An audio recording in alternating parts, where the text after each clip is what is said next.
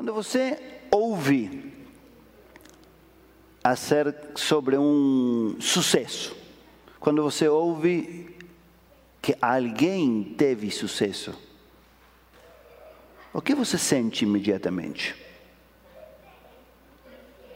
Que, qual é a sensação que te acompanha? É admiração? É inveja? Talvez é intimidação. Você pensa, ele pode, mas eu não. Esses são muito melhores do que eu. Talvez sente encorajamento, já que eles puderam, talvez eu possa também.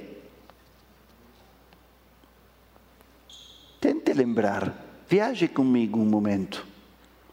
Qual é a emoção que te acompanha, que se desperta em você, quando você ouve que alguém teve sucesso em algo? Já encontrou? Não vai precisar publicá-lo aqui. E qual é a sensação quando você ouve que alguém fracassou? Que alguém errou? Que algo não deu certo?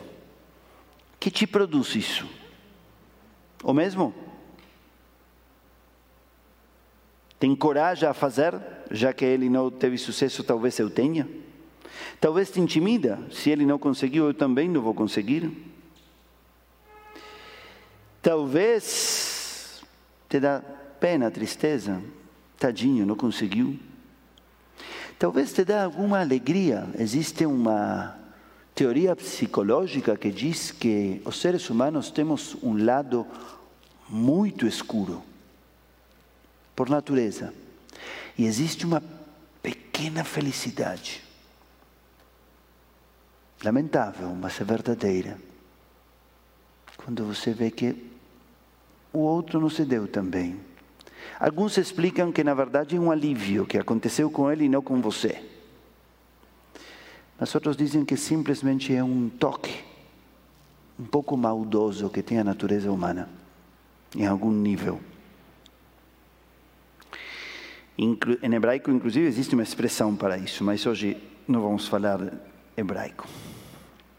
Eu quero propor hoje uma releitura da história de Caim e Abel, mas não da história do fratricídio, do assassinato.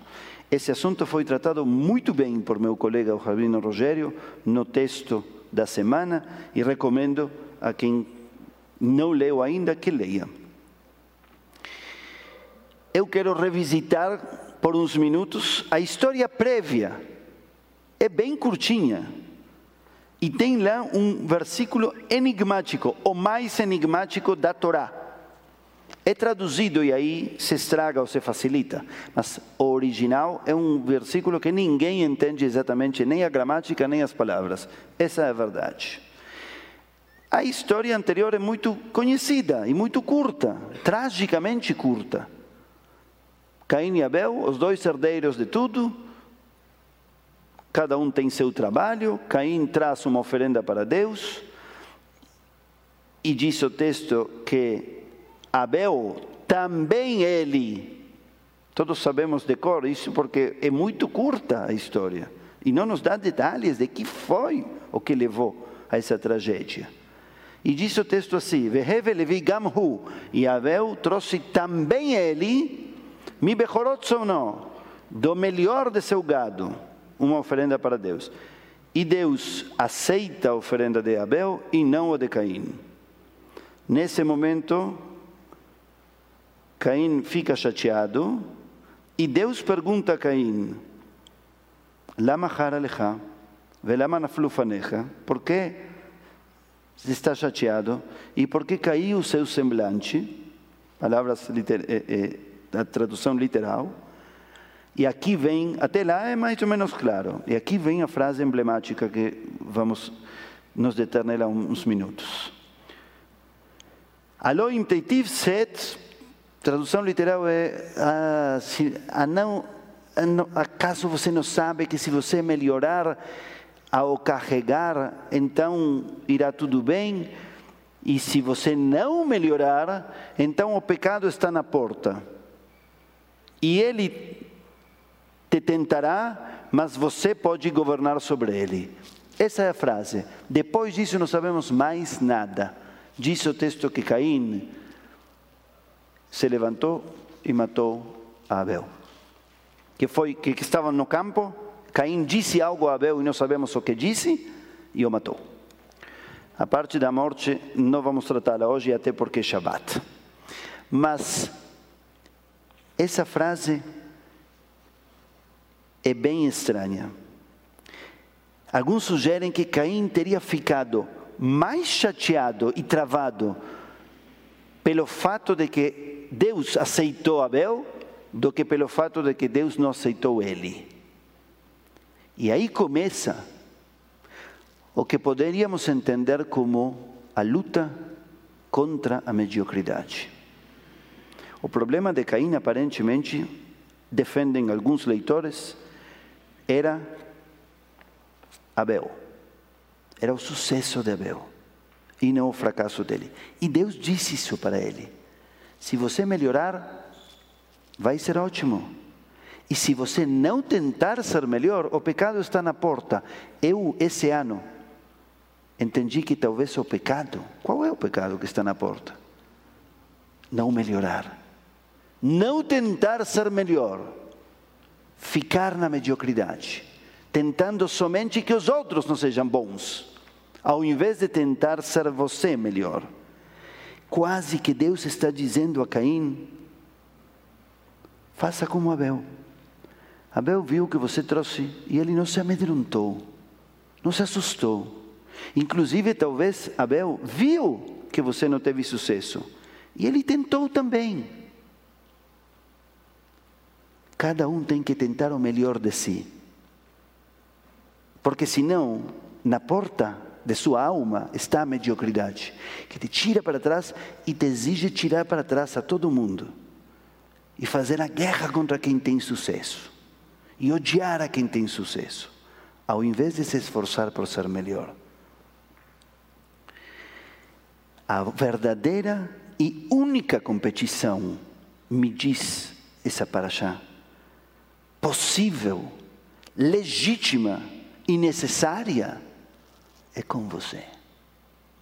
A gente vive concorrendo com outros, mas não temos nenhum acesso e nenhum direito e poucas possibilidades de sucesso.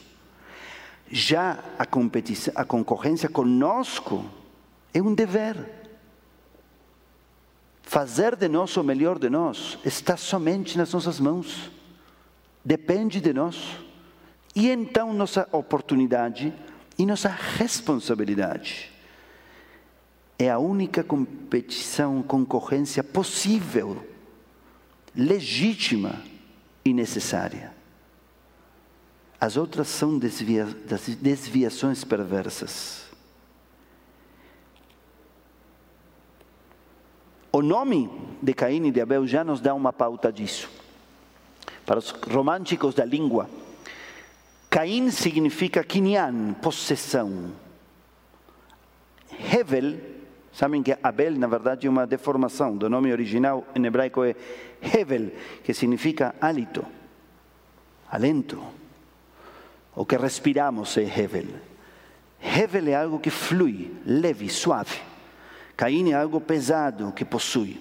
Alguns dizem que Caim queria ganhar prestígio queria acumular é essa parte de nós que quer ter as coisas para Ele, para tê-las aí em casa.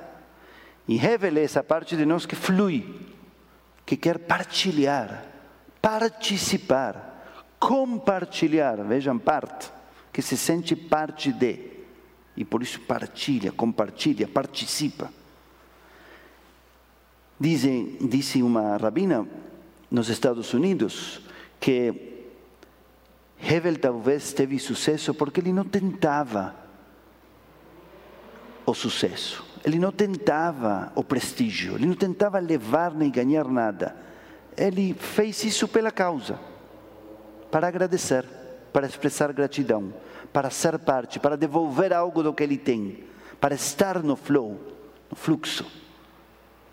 E por isso não se amedrontou do resultado do irmão, mas não porque ele queria mostrar que ele era melhor, senão porque a causa levou ele a isso.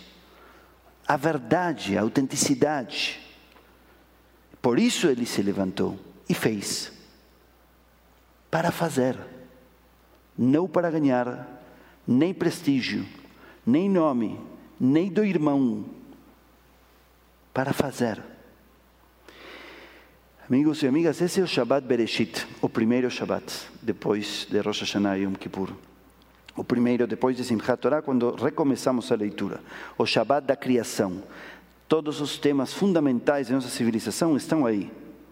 Gênero, humanidade, religião, civilização, política, violência, direitos humanos e tantos outros.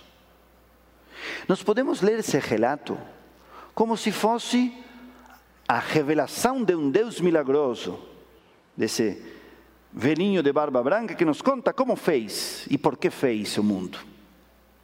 Podemos lê-lo como esses seres humanos contemporâneos, modernos, que já superamos os mitos.